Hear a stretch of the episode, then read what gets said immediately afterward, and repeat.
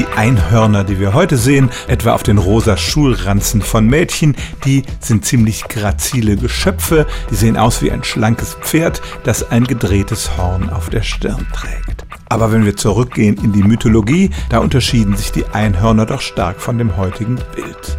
Der römische Historiker Plinius hat solche Einhörner beschrieben. Die hatten den Körper eines Pferdes, aber darunter die Füße eines Elefanten, den Schwanz eines Wildschweins und auf der Stirn prangte ein gewaltiges, meterlanges Horn. Es gab früher tatsächlich ein Tier, das diesem Bild grob entsprach, nämlich das Elasmotherium, auch sibirisches Einhorn genannt. Es war ein Verwandter des Nashorns, ein gewaltiges Tier, das bis zu vier Tonnen wog und anders als das Nashorn trug es sein Horn nicht auf der Nase, sondern weiter oben am Kopf auf der Stirn. Dieses Tier ist vor einigen 10.000 Jahren ausgestorben, aber inzwischen gehen Forscher davon aus, dass unsere Vorfahren etwa in Sibirien mit diesem Tier in Kontakt gekommen sind und dass sich deshalb die Geschichten über dieses Nashorn in der Mythologie niederschlagen konnten.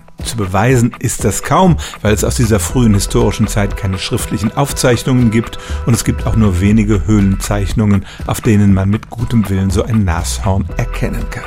Aber tatsächlich glauben einige Forscher ernsthaft, dass der Mythos vom Einhorn auf diesem sibirischen Nashorn beruht, das vor einigen 10.000 Jahren tatsächlich gelebt hat.